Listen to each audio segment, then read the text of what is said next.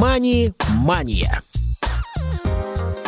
Добрый день, уважаемые радиослушатели. В эфире программа «Мани Мания». Микрофона Василий Дрожин. И в этом выпуске мы продолжаем практику э, демонстрации, иллюстрации, рассказа о интересных финансовых проектах, проектах финансового просвещения. А это значит, что сегодня у нас э, в нашей виртуальной студии еще один гость, вернее, гостья, которую я рад представить. Это Татьяна Недорезова, пенсионный консультант – директор информационного центра пенсионной грамотности. Татьяна, здравствуйте.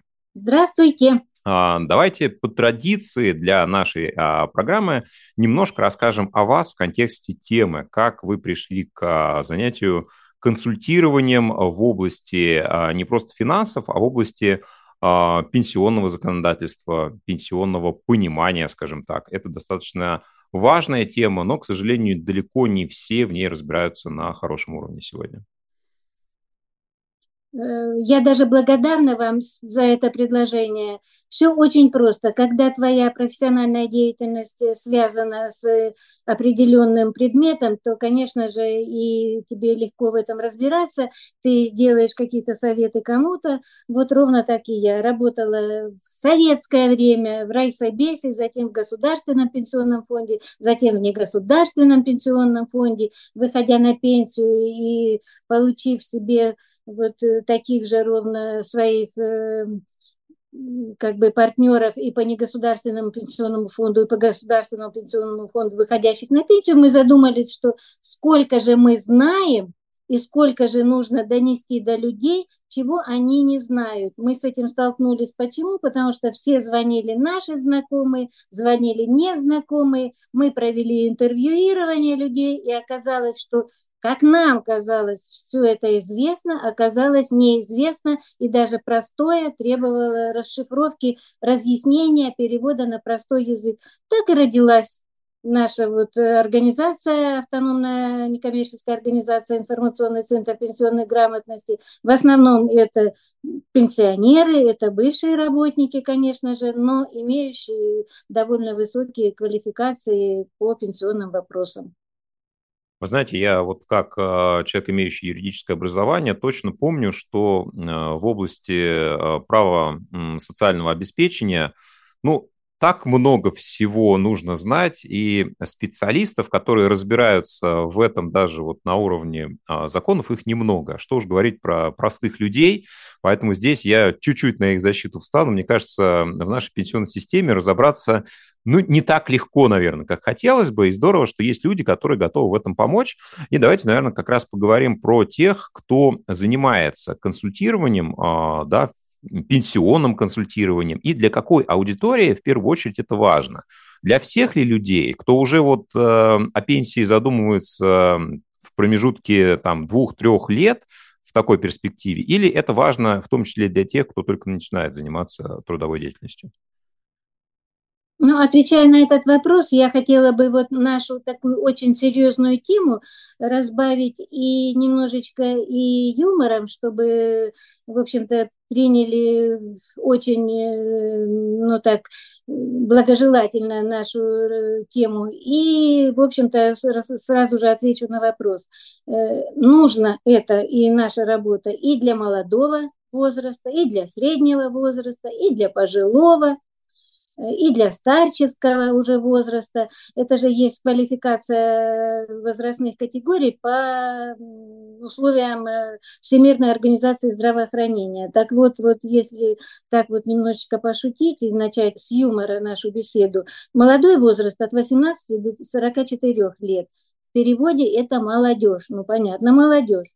С 45 до 59 – это средний возраст – что в переводе средневозрастная молодежь. С 60 до 74 очень опытная молодежь. Ну, понятно, что это пожилой возраст. А с 75 до 90 удрученная жизненным опытом молодежь. И удрученной жизненным опытом молодежи это нужно, и опытной молодежи, и средневозрастной, и молодежи. Почему? Потому что формировать, у нас-то проект направлен в основном на формирование размера своей пенсии. У нас миссия нашего проекта помочь работающим гражданам не упустить время и сформировать себе достойную пенсию. Поэтому с молода нужно формировать. Ну, а средний возраст там берется уже некоторые советы, как это все это делать, потому что в молодости зародили, забросили зерно, средний возраст начал э, приступать к деятельности, пожилой возраст уже начинает использовать свои права при получении пенсии. Как их использовать, мы тоже с этим работаем. Так что вот на эти все возрастные категории направлен наш проект. Ну, проще говоря, для всех это важно, актуально и полезно. И э, сразу чтобы потом мы к этой теме уже не возвращались, э, догонку, да, что называется, ведь э, наша аудитория во многом состоит как раз из людей, которые получают уже пенсию, получают по другому основанию, да, а, в силу наличия инвалидности. Вот для тех, у кого уже есть, а, допустим, какая-то пенсия, не обязательно связанная с инвалидностью именно, да, может быть, еще какое-то основание, для них важно а, изучать пенсионное законодательство, могут ли они, если они работают, претендовать еще на какие-то дополнительные выплаты. Или вот все, допустим, человек уже имеет инвалидность и может ну, в определенном смысле на этом успокоиться? Ну, первое, я предварительно, мы как-то разговаривали с вами, что, наверное, среди наших слушателей будут э, и наши работники УПП ВОЗ, и инвалиды по зрению, не обязательно только по возрасту, поэтому я уже как бы немножечко сконцентрировала внимание, и для них это будет тоже действительно немножечко полезно, и для тех, кто уже работает, пенсионеры, и как бы набирают э, стаж, ну, нужно смотреть, это официально или неофициально, а после пенсии, кто работает, это увеличение идет пенсии. Поэтому, в общем-то, наш проект, он и полезен и тем, и другим. Если разделить на ну, те люди, которые э, вторую, первую группу имеют инвалидности, вот инвалиды по зрению в частности, конечно, сложно сейчас найти работу, мы все это понимаем, и, наверное, если они не работали, у них сейчас социальная пенсия, размер пенсии, он твердый, и они получают ее, и нет возможности трудоустроиться, ну тогда э, как бы понятно, что как сформировать э, в период трудовой деятельности вот в этом отношении, для них это будет не актуально. Но для тех, кто имеет возможность трудоустроиться, конечно же, вот э, посоветую, что это если поступ, поступают на работу и по, приобретут 15 лет страхового стажа и будет индивидуальный пенсионный коэффициент не менее 30, то, конечно же, увеличится размер пенсии. Можно, можно будет с пенсии по инвалидности социальной перейти на пенсию по инвалидности страховую, тем более на пенсии по инвалидности по возрасту. Причем вот ну, как бы понятно, что вот если для примера она не будет в разы на 20, на 30 тысяч больше, но для наших получателей пенсии по инвалидности и 3, и 5, и 7 тысяч это много. Поэтому вот как бы так вот скажу, что, например, по второй группе инвалидности минимальный размер пенсии социальной 6 925, кто не работает. А если кто приобретет вот э, право на пенсию по страховой части и отработал, то только доплата, как социальная пенсия к пенсии страховой 7 567 и плюс еще то, что человек заработал своими индивидуальными пенсионными коэффициентами в зависимости от стажа и заработка. Конечно же, это будет немножечко выше, и поэтому ну, нужно, если есть такая возможность и есть здоровье, нужно отработать, и можно будет перейти на пенсию трудовую. Но что э, дальше у нас там есть вопросы по негосударственным пенсионным фондам, что там планирует государство. Так вот, даже для тех, кто получает сегодня пенсию по инвалидности социальную, но я дальше коснусь, и я бы хотела, чтобы оставались э, эти люди у микрофона, я коснусь тоже для них определенного предложения, что сейчас государство, Центробанк и Минфин выдвинули предложение, и был принят закон о программе долгосрочных сбережений, и ее вводе здесь с января 2024 года. Вот для них тоже это будет интересно, но это в следующих вопросах. Так. Поэтому для всех, э, как бы пока что не покидайте наш э, нашу, нашу передачу. Да, слушайте нас, э, друзья, э, так как это важно и касается фактически каждого. Хорошо, а давайте вот возьмем пример человека, который, может быть, не так давно а, трудоустроен, что стоит каждому работнику понимать да, о своей будущей пенсии, а, да, вот что нужно ну, скажем так, учитывать, да, вот э, для кого-то, например, важна белая зарплата, а кто-то говорит, а какая разница, как мне ее дают? Главное, что, ну, как бы сумма хорошая.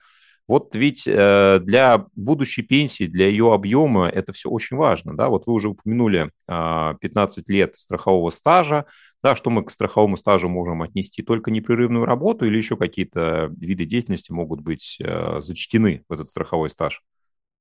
Ну, к страховому стажу я коснусь сразу. За страховой стаж относится периоды работы, когда человек работал, и за него уплачивались страховые взносы. Это не обязательно непрерывная работа, это может быть и перерыв, и не работал 5 и 7 лет, но в общей сложности набирается общий суммарный объем этого страхового стажа, когда за человека официально уплачивал работодатель страховые взносы. Работодатель это может быть как э, юридическое лицо, так и индивидуальный предприниматель, если у него, у него есть наемные работники.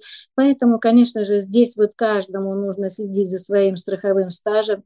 У нас, если раньше было такое правило, схема назначения пенсии, приходил человек в пенсионный фонд, а еще раньше в советские времена он приходил в райсобес, сдавал свои документы, и как бы здесь дальше шло уже проверка, назначение, и все, ему назначили пенсию, и э, за то, что вошло к, у него, какой заработок, какой стаж, отвечал уже работник пенсионного фонда или райсобеса, все это кадровик, кто там сдавал это, и человек не беспокоился.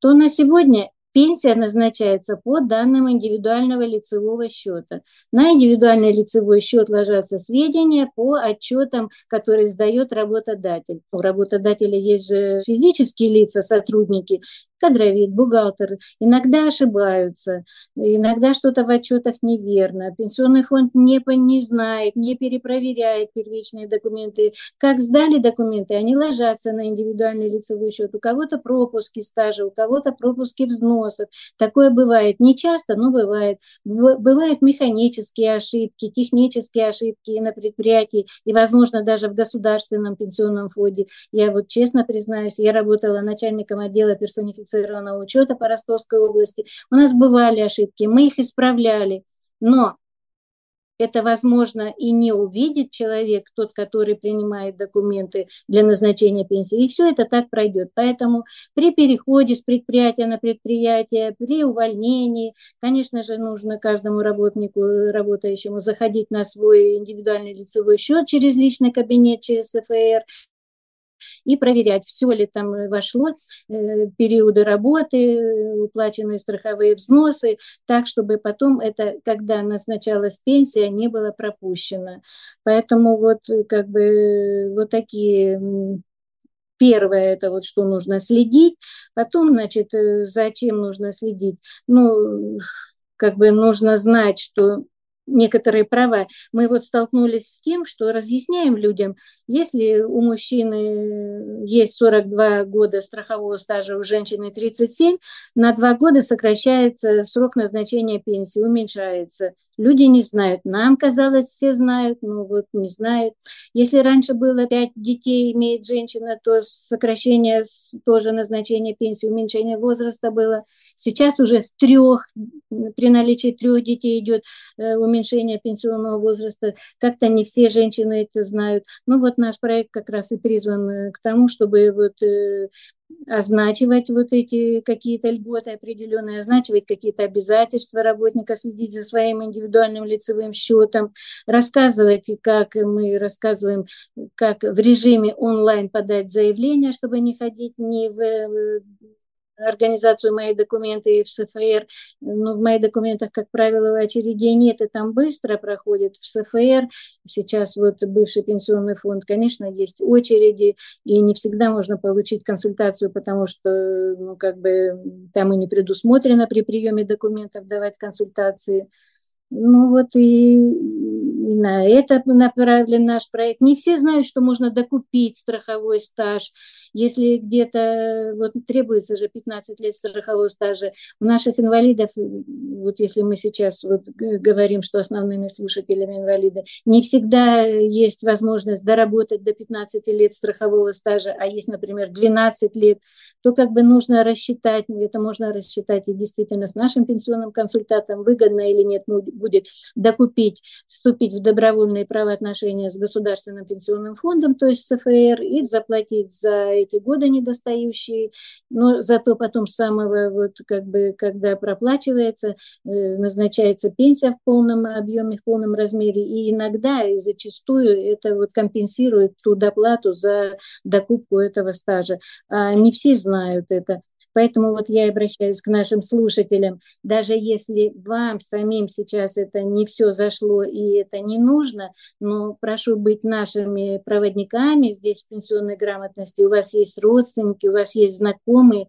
и если слышали, если вот как бы понимаете, о чем я сказала, и даже, может быть, не до конца где-то вот это зашло, то, в принципе, можно почитать законодательство, можно позвонить, можно зайти на сайт ЦФР, там все это написано, но делаю акцент, что за этим нужно следить.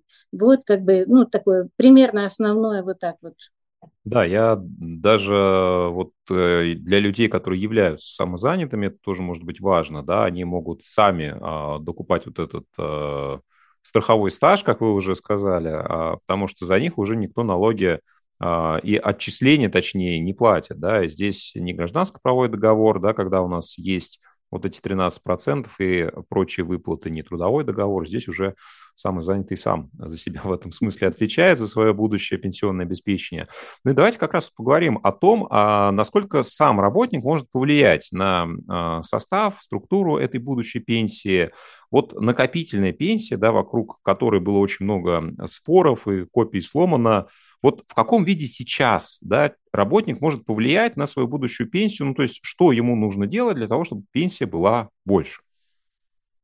Ну, вот э, как бы не обижайтесь, это до 2014 года был актуален вопрос, что занимайтесь своей накопительной частью, размещайте ее в том негосударственном пенсионном фонде, где больше доходность, э, смотрите, сколько там за вас платит работодатель.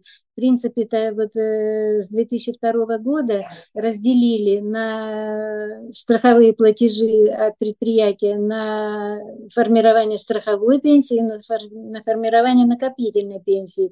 14 16,6% на накопительную уходило. Накопительная для того, чтобы это не шло в распределительную систему действующих теперешних получателей пенсии, а накапливалась на индивидуальном счете у каждого. И, в общем-то, как бы то ни было, как бы ни критиковали деятельность негосударственных пенсионных фондов, э, работа шла, э, пенсии, э, это накопительная часть инвестировалась, причем там ежегодно процент на проценты каждый месяц, и там довольно высокие, в два, в три, в три с половиной раза увеличилась сумма взносов за счет инвестирования. Но с 2014 года, так как государстве не хватало на выплату действующим пенсионерам, накопительную часть заморозили. И с 2014 года уже никто не мог повлиять на размер своей вот накопительной части. Хотя вот за нею нужно было следить. И бывая на предприятиях с работающими беседы, мы говорим, мы рассказываем все о государственной пенсионной системе, мы берем распечатку индивидуального лицевого счета, смотрим там, сколько э, стажа у него, сколько э, пенсионных коэффициентов, все это, но еще и одновременно заходим, смотрим, как какой у человека страховщик, ведь иногда люди забывают даже, где у них инвестируется. Еще было же вот как бы такие подтасовки из одного фонда в другой, без ведома людей переводили. Но вот на сегодня осталось негосударственных пенсионных фондов не так много, они объединились, их 37 осталось, поэтому не так э, сложно разыскать, где накопительная часть. Мы разыскиваем, мы смотрим, какой размер, и э, что важно вот на сейчас, что выплату получить накопительной части, не все э, знают, что можно женщинам в 55, а мужчинам в 60 лет, и не ждать общеустановленного пенсионного возраста, который сейчас подняли до 60-65, соответственно, для женщин и мужчин. Вот это нужно знать. Мы приходим, когда на предприятие получается процентов 10 не знали этого, и мы одновременно сразу же здесь вот при работе э, помогаем в режиме онлайн подать заявление на получение накопительной части, люди получают, очень благодарны, поэтому вот здесь вот не нужно думать, что-то там произошло с негосударственными пенсионными фондами, накопительная часть, кто ее накопил до 2014 года, она есть, каждый ее получит. Э, при достижении женщин 55-60 лет, ну и в дальнейшем сейчас вот мы как бы с вами плавно, может быть, вот после, после следующего вопроса, одного или двух, я вот посмотрю, перейдем к немножечко конкретному рассмотрению программы государственных долгосрочных сбережений. И здесь вот как бы государство разрешила, разрешает людям свою вот эту накопительную часть, пока не достигли 55 или 60, перевести в э, программу долгосрочных сбережений. Ну, вот я думаю, что... Давайте мы сразу к этому перейдем. Мне кажется, это очень интересная тема. Действительно, вот я даже э, на своем личном примере Uh, да, вот так сложилось, что у меня до 2014 года не так было много накоплено прямо скажем, я вижу вот в каком а, НПФ у меня это лежит, сумма, прямо скажем, ну как бы небольшая, и э, правильно ли я понимаю, что благодаря вот этим программам э, долгосрочных сбережений, которые вступают в силу со следующего года, с 1 января, я что-то с этой накопительной частью уже могу сделать, как-то ее э, куда-то инвестировать или нет? Вы правы, правы. Безусловно, это как бы можно воспользоваться и знать, что это в одном котелке варится и ваша ОПС, бывшая вот эта накопительная часть, и здесь программа, новая программа, где вы сами платите и вам софинансирует государство. Но можно и не переводить. Здесь право у каждого свое. Хочу, если вы захотите, чтобы у вас накопительная часть была отдельно, программа долгосрочных сбережений отдельно, это будет отдельно, но это на усмотрение как бы самого застрахованного лица. Я здесь хочу опять же ну, я очень трепетно отношусь к тем людям, которые, которые получают пенсию по инвалидности, особенно по зрению, и поэтому вот для них хочу сказать. Кстати, сказать, вот эта программа и для тех, кто даже сегодня не работает, а просто получает пенсию. Ведь получатели пенсии, э, когда уже на пенсии, это, конечно, очень трепетно относятся к тратам всем своим уже знают, где, как, что, насколько. И все-таки даже получая небольшую пенсию, умудряются как-то экономить, как-то копить, как-то на будущее, потому что когда более молодой возраст, меньше там уходит на лекарства, когда чуть постарше, больше уже денег уходит на лекарства, поэтому вот э, работая с пенсионерами, и в том числе с пенсионерами по инвалидности, я понимаю, что они все-таки даже при наличии минимальных выплат э, с точки зрения вот для жизни, сколько, как это значит, все равно умудряются копить. Поэтому вот эта программа долгосрочных сбережений, это не только для работающих, но и для них тоже. Кстати сказать, вот э, чтобы я как бы для таких людей я уже продумывала, ну как, как, как вот начать и где взять. Ну, можно сразу, вот когда день рождения и дарят подарки, ну, не дарить подарки, попросить. Как бы снова пошучу, может быть, это как бы не будет так вот столь для всех удобно, но как-то это будет, э, останется в памяти. На футболке сделать надпись коплю на пенсию и подарки на день рождения получать в виде денежек и на, вкладывать их в программу долгосрочных сбережений. Почему это выгодно? Почему это выгодно и не работающим пенсионерам, и работающим пенсионерам, и, и работающим гражданам? Значит, государство дополнительно, это не реформирование какой-то пенсионной системы, но это дополнительный инструмент к увеличению размера пенсии. В общем-то, конечно же, государство стимулирует для того, чтобы не просто предприятия платили взносы и была государственная пенсия, а чтобы и граждане занимались формированием своей пенсии. Это и не государственные пенсии личные, это и корпоративные пенсии, это и другие инструменты финансовые. Ну и вот как раз вот это вот э, инструмент выдвинут с государственным участием.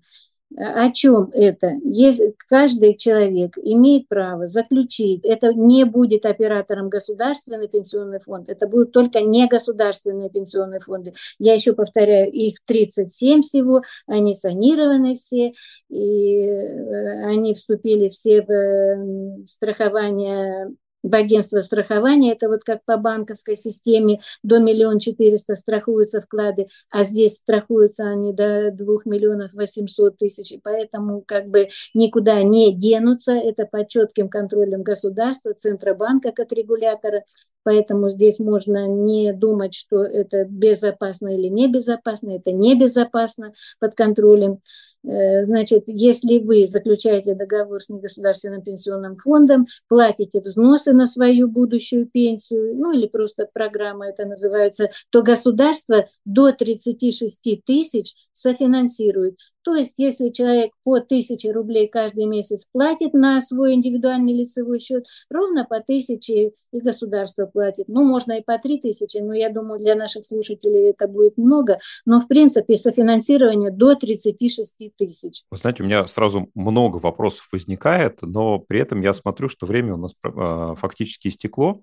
А, и у меня такое предложение к вам есть. Мне кажется, мы можем еще эту тему несколько продолжить, да, потому что вот и программы э, софинансирования, они достаточно важны и актуальны, да, вот этих долгосрочных сбережений, э, которыми сейчас многие уже стараются заниматься, да, а все-таки финансовая грамотность нашего населения возрастает, и это приятно, да, но тем не менее не все разбираются в тех инструментах, которые сейчас доступны, и в том числе э, в тех, которые предлагаются с точки зрения наших государственных программ. Поэтому, если вы не против, мы еще продолжим эту тему а, с вами в последующих выпусках. А мне остается напомнить, что у нас в гостях а, была Татьяна Недорезова, пенсионный консультант, директор информационного центра пенсионной грамотности. Спасибо, друзья, что были сегодня с нами. Спасибо всем мира, любви и добра. Мани-мания.